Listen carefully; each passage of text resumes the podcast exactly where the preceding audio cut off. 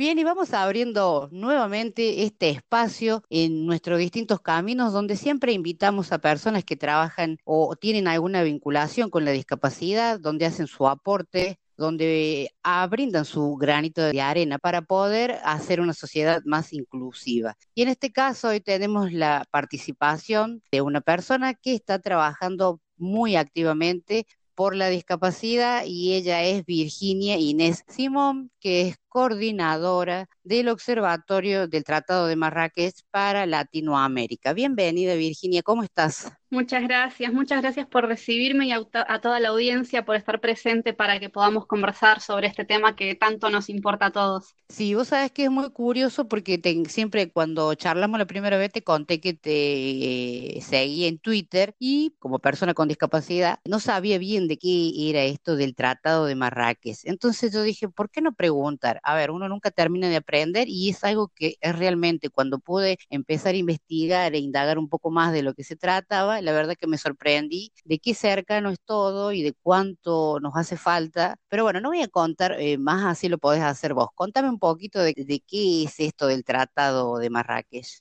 Bueno, el Tratado de Marrakech en principio es un tratado de propiedad intelectual que permite el acceso a la información para personas con discapacidad. Yo lo estoy diciendo muy llanamente, pero en términos técnicos eh, es un tratado que permite las flexibilidades al derecho de autor en beneficio de personas con discapacidades que transitan barreras de acceso a la lectura. Esto quiere decir que los países que firman, adhieren, ratifican e implementan posteriormente el tratado pueden adaptar obras que se encuentran en formato impreso en el mercado editorial sin tener que pedirle permiso a los editores y a los autores para hacer estas adaptaciones, es decir, sin infringir los derechos de autor. Esto quiere decir entonces, en consecuencia, que si, por ejemplo, nosotros tenemos un libro eh, en mercado editorial, vamos a poner un ejemplo, Florencia Bonelli, un bestseller, que se encuentra en formato impreso, pero que no cuenta con formatos alternativos que permitan que personas con discapacidad visual, con discapacidad intelectual, con autismo,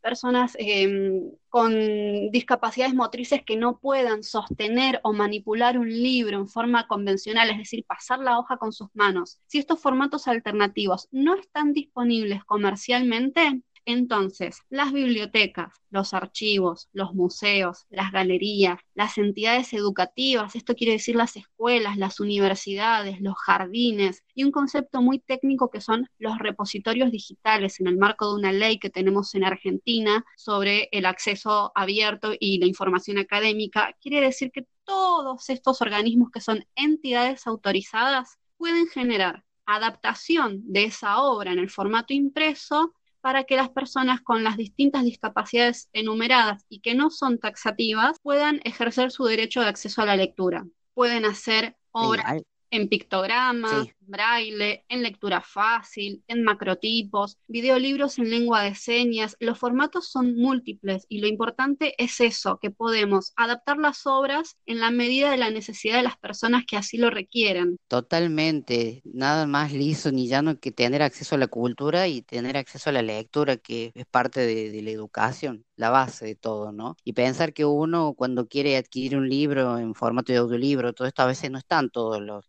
libros que uno quiere o busca. Es muy poco el porcentaje, ¿no? De, de, libros que están adaptados, ¿no? Claro, pero además, si uno accede, por ejemplo, a un audiolibro, eso no implica que pierda el derecho de generar otros formatos accesibles que no estén disponibles. Entonces también eso nos da una multiplicidad de formatos y también poder cumplir con la garantía del derecho a leer desde el derecho a elegir qué leer y cómo leerlo, porque el hecho de que se encuentre, por ejemplo, un audiolibro no implica que la persona con discapacidad visual tenga esa preferencia de lectura. Y creo que también en el derecho a leer está contenido el derecho a elegir cómo ejercer esa lectura. Esto también es contemplado en la Convención sobre los Derechos de las Personas con Discapacidad y algo muy interesante de este tratado es que cuando yo hace un ratito les decía, es un tratado de propiedad intelectual. Sí, lo es, pero también es un tratado de derechos humanos que está basado en la Convención y desde ahí tiene una amplitud enorme que nos permite trabajar para ampliar los derechos de las personas en situación de discapacidad. Totalmente, no es solamente, o sea, dame el ejemplo de libro porque, bueno, como vos decís, hay muchas variantes de tener acceso a la lectura en distintos formatos. Eh, y no es solamente para las personas con discapacidad visual, vos lo acabas de decir, que incluyen a otras discapacidades también, ¿no?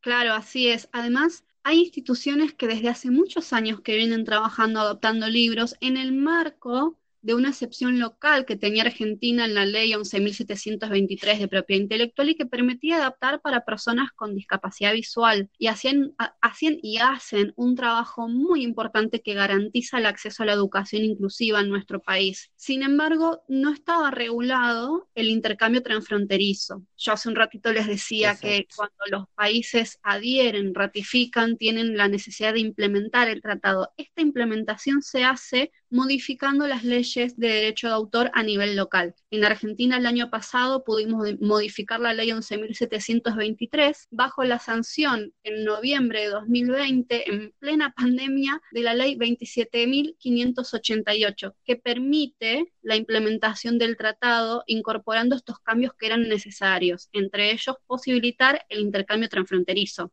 ¿Y el intercambio qué es? Claro. Exactamente, poder compartir. El corazón de este tratado está centrado en la colaboración, en compartir, en la inclusión, en el lema de la convención, nada sobre nosotros sin nosotros, y en poder generar ese vínculo entre todos los países que han adherido y ratificado. Así que esto significa que Argentina, a partir de la sanción de esta ley, puede intercambiar libros accesibles con otros países que también implementan el tratado, que son, por ejemplo, Uruguay, Ecuador, Guatemala, Costa Rica, recientemente México. Eh, así que tenemos un, amplio paraguas de, inclusión para generar estos mecanismos de, de, trabajo conjunto. Ahora una pregunta, Virginia. ¿El Tratado de Marrakech en todos los países es de igual forma o se ajusta según los países? No, en realidad el tratado es, único para todos los países en la medida en que los países firman, pero tienen que transponer los cambios necesarios en las legislaciones locales. En Argentina se hizo a través de la ley que les comenté, la 27.588, y en otros países, por ejemplo en Ecuador, no hizo falta generar cambios legislativos porque la ley ya era amplia en términos de derechos, entonces ya era vinculante la legislación local con la legislación internacional. Asimismo, otros países como México tuvo que elaborar una actualización en la Ley Federal de Derecho de Autor que permita contemplar el alcance de las personas beneficiarias, qué son las entidades autorizadas, transponer el intercambio transfronterizo. Sin embargo, a mí me gustaría destacar, eh, termina siendo un poco como un balde de agua, pero mm,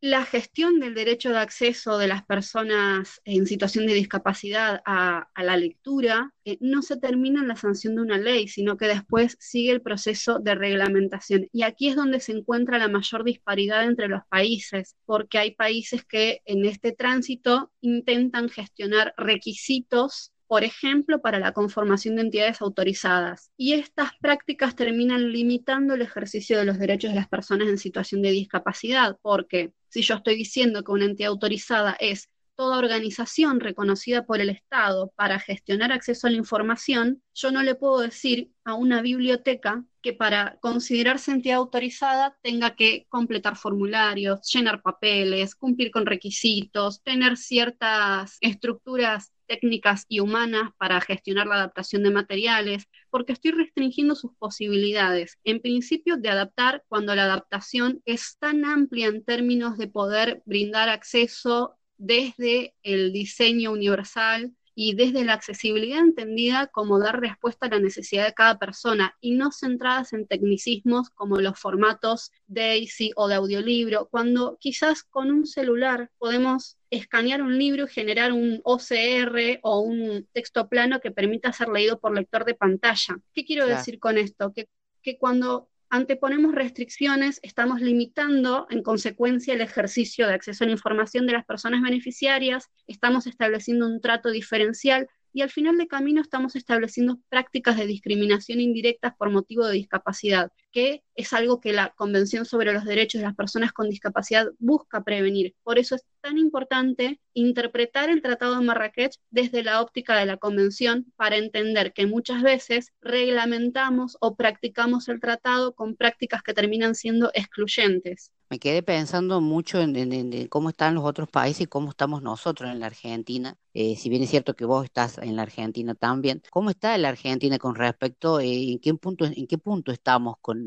con esto de, de los derechos y el tratado? se está respetando, se hace, ¿cómo, cómo va eso acá? Yo creo que estamos caminando y este caminar eh, es un caminar quizás que a veces parece lento, pero que siempre que se haga en conjunto puede tener una proyección muy positiva. Pudimos lograr la sanción de una ley que es ejemplar para toda la región porque amplía el alcance de zonas beneficiarias también a personas con discapacidad auditiva que no están contempladas en otros países. Cuando se amplía el alcance de beneficiarios, indefectiblemente se amplía el alcance de las obras que se incorporan, por ejemplo, con los videolibros en lengua de señas, pero yo les decía que es importante pensar en reglamentaciones y en cómo se va a practicar y hay que destacar que Argentina el año pasado, eh, bajo la convocatoria del Observatorio del Tratado de Marrakech, em, de la Fundación de la Asociación Azul y de Tiflo Libros, logró una reunión federal para trabajar la reglamentación entre la Biblioteca Nacional de Maestros, la Biblioteca Nacional Argentina, la CONAVIP y una de las instituciones que más pujó por la sanción de la ley, que es la Biblioteca del Congreso de la Nación Argentina. Se sumaron organizaciones de personas con discapacidad, entidades de gestión colectiva y la propia Dirección Nacional de Derecho de Autor, donde elevamos esta propuesta de poder hacer una reunión conjunta